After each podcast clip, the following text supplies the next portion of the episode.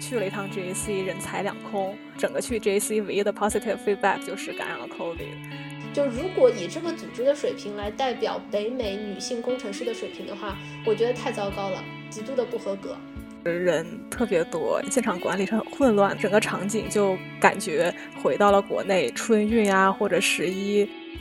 莫名其妙的出现在我前面，然后假装和另外一个在我前面的人攀谈的状态，聊着聊着呢，他就进队里面了。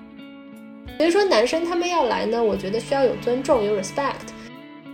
大部分还是去找工作的人，那么你只是让女性进入了 entry level 的岗位，或者最多最多大家做到 senior，但是往上走的路实际上是有更多可以互相提携的这一块 G H C，呃，我觉得没有做起来。